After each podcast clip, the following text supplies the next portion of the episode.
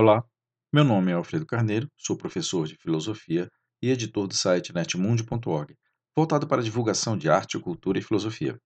Este áudio é baseado no texto Falácias, Introdução, Conceitos e Exemplos. Caso queira saber mais sobre o tema, acesse a categoria Falácias de nosso site. Vamos começar. As falácias são formas de argumentar que tentam passar a impressão de conhecimento válido. No entanto, suas premissas são falsas ou incoerentes.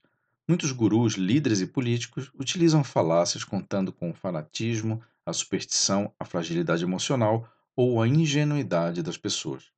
Muitas vezes, até mesmo nossas crenças pessoais, quando explicadas de forma argumentativa, apresentam premissas falsas que não havíamos percebido. É por isso que se diz que as falácias não são apenas formas incorretas de argumentar, mas também formas incorretas de pensar. A argumentação correta é aquela em que as premissas sustentam a conclusão. Um exemplo clássico muito utilizado para explicar a coerência lógica que todo argumento deve ter é o seguinte: Todo homem é mortal. Essa é a premissa 1. Sócrates é homem. Essa é a premissa 2. Logo, Sócrates é mortal. Essa é a conclusão. Esse tipo de estrutura dedutiva formada por duas premissas e uma conclusão é chamada de silogismo. Por maior que seja a quantidade de premissas, elas devem ser válidas e possuir coerência lógica para que sua conclusão seja considerada conhecimento válido. No exemplo citado, todas as premissas são válidas, afinal, todos os homens são mortais e Sócrates é homem. Não é possível deduzir que Sócrates é imortal, pois seria contraditório. Esse pequeno argumento criado por Aristóteles consegue demonstrar de forma intuitiva os conceitos principais que qualquer argumentação deve possuir, como premissa, conclusão, coerência, contradição e dedução. O silogismo faz parte da lógica aristotélica, um complexo estudo do raciocínio humano.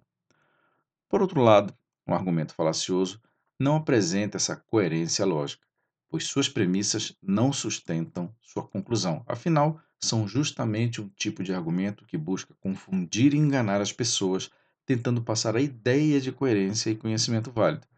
Para isso, vários subterfúgios são utilizados, tal como ocorre em um truque de mágica que tenta iludir os espectadores. Um exemplo de falácia são as antigas propagandas de cigarro, em que médicos apareciam fumando, ou seja, se até os médicos fumam, logo o cigarro não faz mal à saúde. Contudo, os fabricantes de cigarro estavam utilizando um argumento falacioso conhecido como apelo à autoridade. Se uma autoridade em um assunto afirma ou faz algo, não quer dizer que esteja correta só porque é autoridade, mas sim porque, além de ser autoridade, demonstra suas afirmações de forma argumentativa com premissas válidas. No caso dessas propagandas, não havia argumentação, apenas a imagem de um médico fumante que tenta transmitir a falsa premissa de que cigarro não prejudica a saúde.